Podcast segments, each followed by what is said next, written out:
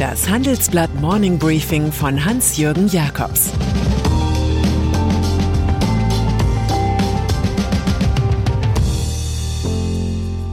Guten Morgen allerseits. Heute ist Freitag, der 25. Februar. Und das sind heute unsere Themen. Das politische Comeback des Krieges. Putin ein Mann der Obsession. Und immer Ärger mit Elon Musk. Nach einer kurzen Unterbrechung geht es gleich weiter. Bleiben Sie dran. Die Welt steht vor gewaltigen Herausforderungen. Zum einen die Energiewende voranzutreiben und gleichzeitig den Klimawandel einzudämmen. Und auch der Energieträger Wasserstoff gewinnt weltweit immer mehr an Bedeutung. Doch wie geht es weiter? Erfahren Sie mehr auf dem Handelsblatt Wasserstoffgipfel 2024 am 12. und 13. Juni in Essen. Infos unter handelsblatt-wasserstoffgipfel.de. Mit dem Vorteilscode Wasserstoff 2024 erhalten Sie einen Rabatt von 15% auf die Tickets. Ukraine.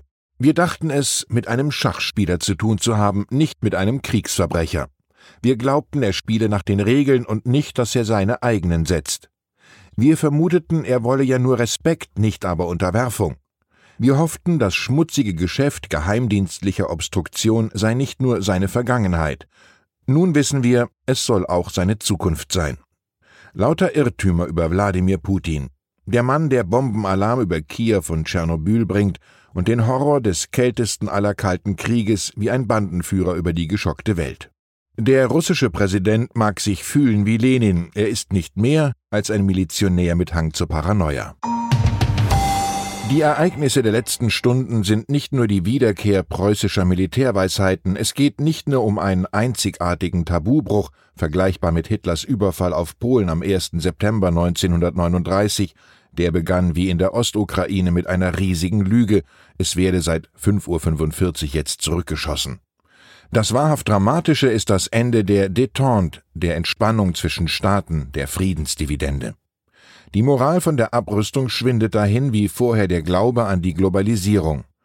Man zieht den Vorhang zur Seite und sieht Landgrabbing, neuen Merkantilismus und Gewalt.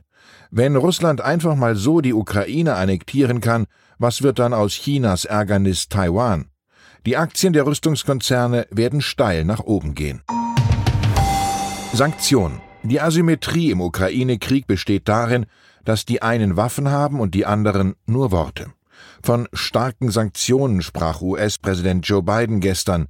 Vier russische Großbanken werden vom US-Finanzsystem abgeschnitten, Exporte beschränkt und weitere Einzelpersonen aus Putins Umfeld ausgegrenzt. Kriegstreiber Putin müsse zum Paria auf der Weltbühne werden. Auch die EU beschloss gestern Abend ähnliche Sanktionen im Finanzsektor, im Transportwesen und in der Visapolitik. Die Aktien von Putins Staatsunternehmen werden nun nicht mehr in der EU gehandelt, für russische Flugzeuge gibt es keine Ersatzteile aus Europa mehr. Doch es fehlen noch Maßnahmen gegen Putin selbst, ebenso wie ein Ausschluss Russlands aus dem internationalen Zahlungssystem SWIFT und Einfuhrverbote für Erdgas. Solange gilt ein aktuelles Wort von Sigmar Gabriel. Putin halte uns für Weichlinge. Energiepreise. Europa, namentlich Deutschland unter Olaf Scholz, fürchtet die ökonomischen Kosten für die heimische Wirtschaft. Auch ohne eine noch härtere Gangart wird Putins Bellizismus schon teuer für uns, wie wir in unserem großen Wochenendreport erläutern. So stieg der Gaspreis zuletzt um zwischenzeitlich rund 60 Prozent. Der Gesamtschaden könne sich nach Schätzungen des Instituts der deutschen Wirtschaft auf 70 Milliarden Euro belaufen. Für die deutsche Konjunktur bedeuten die Gefechte im Osten Produktionsausfälle, Lieferprobleme, vielleicht bis zu 6,1 Prozent Inflation in diesem Jahr und außerdem Vertrauensschwindsucht der Investoren. Der Kreml-Chef. Was mit Wladimir Putin wirklich los ist, weiß vielleicht Rüdiger von Fritsch am besten. Er war von 2014 bis 2019 deutscher Botschafter in Moskau. Russland hatte sich damals gerade auf der Krim breit gemacht. Wenig diplomatisch ist der Diplomat im Handelsblatt-Interview. Über Putins Stil sagt er, die russische Führung versuche eigentlich immer die offensichtliche Lüge zu vermeiden.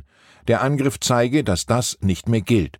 Es gebe außerdem zunehmend Hinweise, dass Putin wirklich allein handelt. Zu Putins Motivation meint von Fritsch, man müsse sich fragen, auf welchem Bild der Wirklichkeit die Entscheidungen beruhen, nämlich offenbar auf Basis gewisser Obsessionen, erlebter oder behaupteter Demütigungen und Traumata. Putins Rachsucht dominiere immer mehr seine Entscheidungen. Zu den Kriegschancen der Ukraine erläuterte von Fritsch, Fähigkeiten und Ausstattung der ukrainischen Streitkräfte seien erheblich verbessert worden. Dennoch fürchtet er, dass eine noch so gut ausgestattete ukrainische Armee einen entschlossenen Angriff von russischer Seite nicht werde abwehren können. Westliche Zierfiguren Teil der russischen Politik war es bislang, sich in den Verwaltungsräten der Großunternehmen mit früheren Top-Politikern aus dem Westen zu schmücken. Jetzt mögen die renommierten Zierfiguren nicht mehr. Italiens Ex-Premier Matteo Renzi nimmt Reißaus aus dem Board of Directors der Carsharing-Firma Delimobil. Esko Aho, einst finnischer Regierungschef, verlässt den Verwaltungsrat von Russlands größtem Geldinstitut, der Sberbank. Österreichs Ex-Kanzler Christian Kern wiederum gibt als Kontrolleur der russischen Staatsbahn auf, sie sei Teil der russischen Kriegslogistik geworden und Ernesto Ferlenghi, den russischen Statthalter des italienischen Eni-Konzerns, hält es nicht länger im Aufsichtsgremium der russischen Stromnetzfirma Federal Grid. Aber es gibt auch einige Prominente, die im Sold russischer Konzerne bleiben, zum Beispiel den französischen Ex-Premier François Fillon, eingesetzt im Petrochemiekonzern Sibur und im staatlichen Ölkonzern Sarubsneft. Natürlich nicht zu vergessen Gerhard Schröder. Der bringt seine Expertise im Verwaltungsrat des Staatskonglomerats Rosneft ein und ist auch für höhere Dienste bei Gazprom nominiert. Deren Firmenlogo wollen die Kicker von Schalke 04 nicht mehr auf den Trikots zeigen. Der Krieg müsse so schnell wie möglich beendet werden, erklärt Schröder. Beide Seiten, die russische und der Westen, hätten viele Fehler gemacht. Das mag sein, aber den größten Fehler, den Überfall, hat Putin ganz allein gemacht. Wenn Sie mehr über die Entwicklungen, Reaktionen und Hintergründe des Ukraine-Krieges erfahren oder auf unsere kompletten Inhalte zugreifen möchten, dann schauen Sie doch auf handelsblatt.com vorbei. Ein besonderes Handelsblatt-Vorteilsabo habe ich zudem für Sie unter dem Link handelsblatt.com-mehr erfahren reserviert. Mein Kulturtipp zum Wochenende: Belfast von Kenneth Branagh. Der Kinofilm betont vor dem düsteren Hintergrund eines Religionskrieges das Prinzip der Liebe und Harmonie in einer aggressiv aufgeladenen Welt. Das mag man angesichts des putinistischen Marodierungsfeldzugs als Trost empfinden. Vor allem ist es eine stimmungsvolle Erinnerung und Heimatbeschwörung des Regisseurs. Branagh wuchs bis zum Alter von neun Jahren im nordirischen Belfast auf. Besonders eindrucksvoll Judy Dench und Karen Hinz in der Rolle der Großeltern. Und dann ist da noch Elon Musk. Der Tesla-Chef ist temperamentmäßig irgendwo zwischen Boris Palmer und Donald Trump angesiedelt. Per Twitter teilte er gegen die US-Börsenaufsicht SEC aus. Die hatte ihn verdonnert, innerhalb seines Elektrobauers zusätzliche Kontrollen für seine Art und Weise der Kommunikation zu schaffen. Seinen Anwalt ließ er jetzt einen Brief an eine Richterin schicken.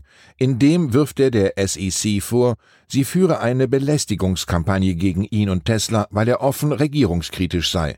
Schon zuvor hatte er in dem Zwitscher-Medium Kanadas Premier Justin Trudeau mit Adolf Hitler verglichen. Musk solidarisiert sich nun mit ungeimpften Lastwagenfahrern, die in Kanada gegen eine Impfpflicht protestieren. Ich wünsche Ihnen ein entspanntes Wochenende, trotz allem. Es grüßt Sie herzlich, Ihr Hans-Jürgen Jakobs.